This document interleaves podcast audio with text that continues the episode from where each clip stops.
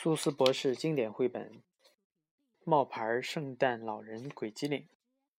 山下有个呼呼镇，镇子里的每个人都非常非常期待圣诞的来临。鬼机灵住在镇子北边，只有他偏偏不喜欢。这个鬼机灵讨厌圣诞，讨厌整个圣诞假期。请别问我为什么，没人知道其中的道理。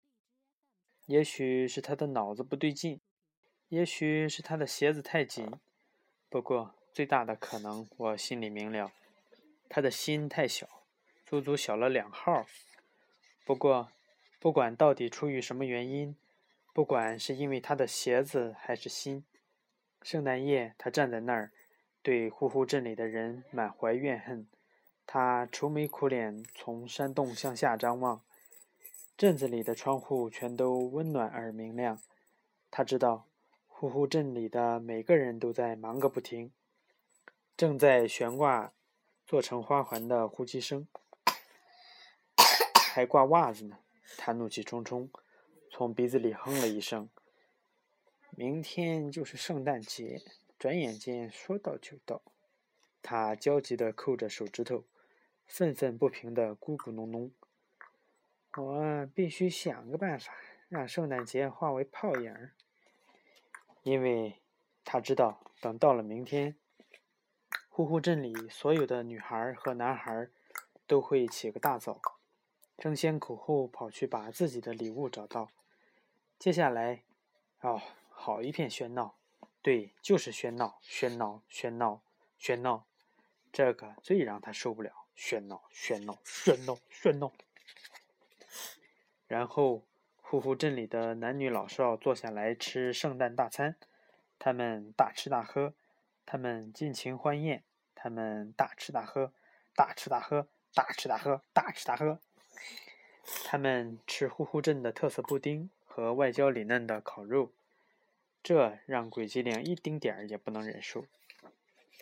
接下来他们要做的事情让鬼机灵最最头疼。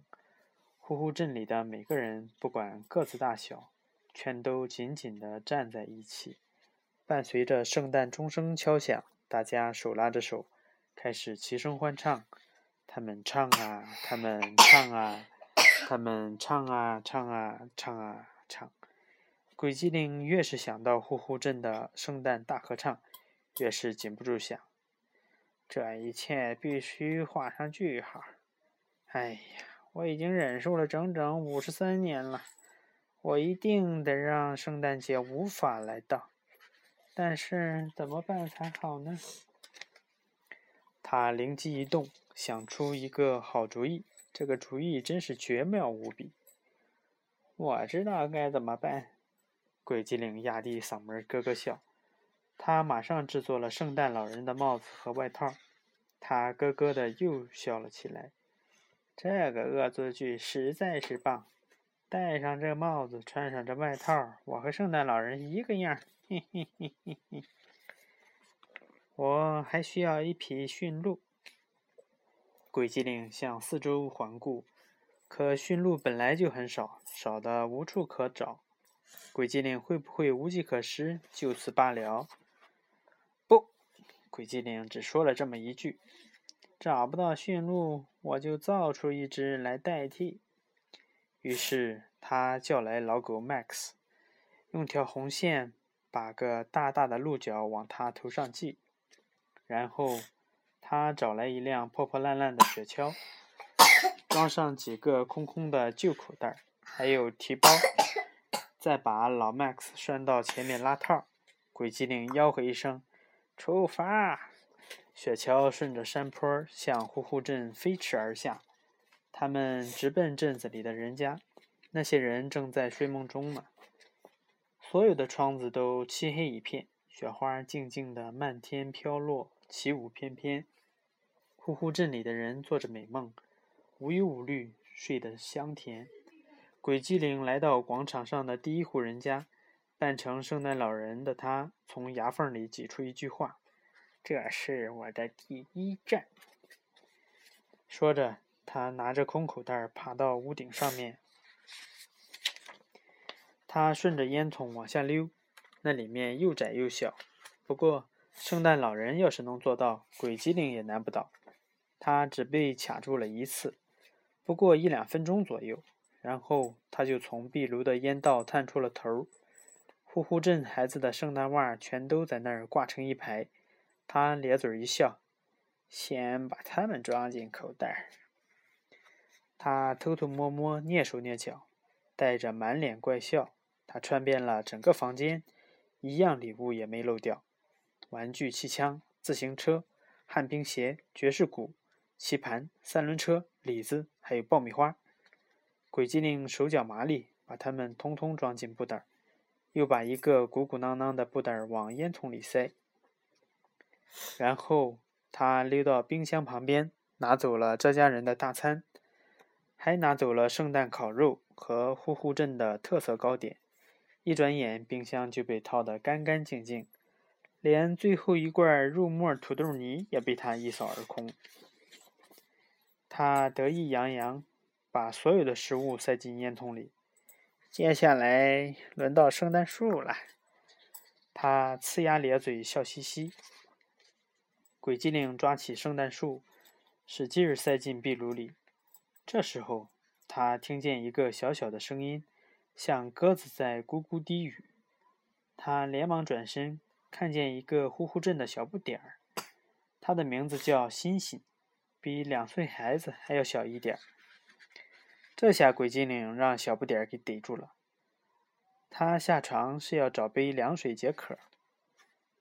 圣诞老人，他盯着鬼精灵开口说：“你为什么拿走我们的圣诞树？为什么？”不过你要知道，鬼精灵可是鬼的不得了。他灵机一动，一句谎话就往外冒。哎呀，我的小乖乖！冒牌圣诞老人谎话连篇。有盏灯怎么也亮不了，就在这棵树的一边儿，所以我把它带回厂里去修理。等在那儿修好了，再送回这里。他骗过了小不点儿，又拍拍他的脑袋。他给小不点儿拿了杯饮料，然后打发他上床睡觉。等星星端着杯子到床上去，他接着把圣诞树塞进烟囱里。他拿走的最后一样东西是这家人生火用的那根大木头。然后这个大骗子就顺着烟囱爬了上去。这下除了钩子和电线，墙上一无所有。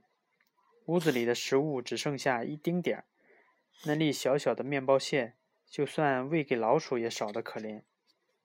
接下来。他走门串户，把呼呼镇的其他人家都一一光顾。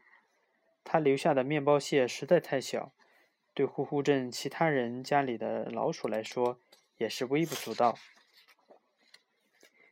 天刚刚破晓不过一刻钟，呼呼镇所有的人还在睡大觉，呼呼镇所有的人还在打呼噜。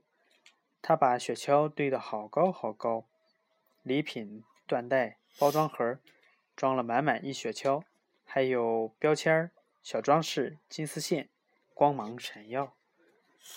他要把雪橇推上三千英尺高，从馒头山顶把礼物一股脑儿往下倒。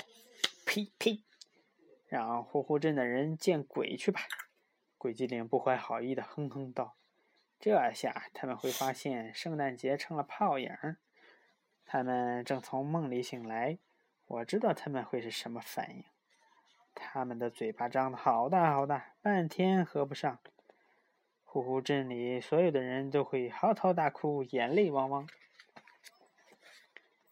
那边传来一阵喧闹，鬼机灵咧嘴一笑：“这声音我可一定要听到。”于是他停下来，用手拢住耳朵。他确实听到一个声音从雪地漫山上坡。那声音开始很小，接着越来越响亮。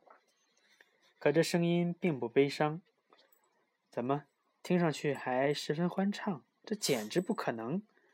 但那声音确实充满欢乐，欢乐无穷。鬼机灵朝山下的镇子里张望，他的眼珠子差点跳出眼眶。他禁不住浑身颤动，眼前的景象让他大吃一惊。呼呼镇里的每个人，大大小小都在放声歌唱，他们纵情高歌，没有礼物也是一样。他根本没能阻止这个节日。圣诞节来了，不管怎样，他都会如期而至。鬼机灵的双脚在雪地里冻得冰凉，他想来想去也摸不着头脑。怎么会是这样？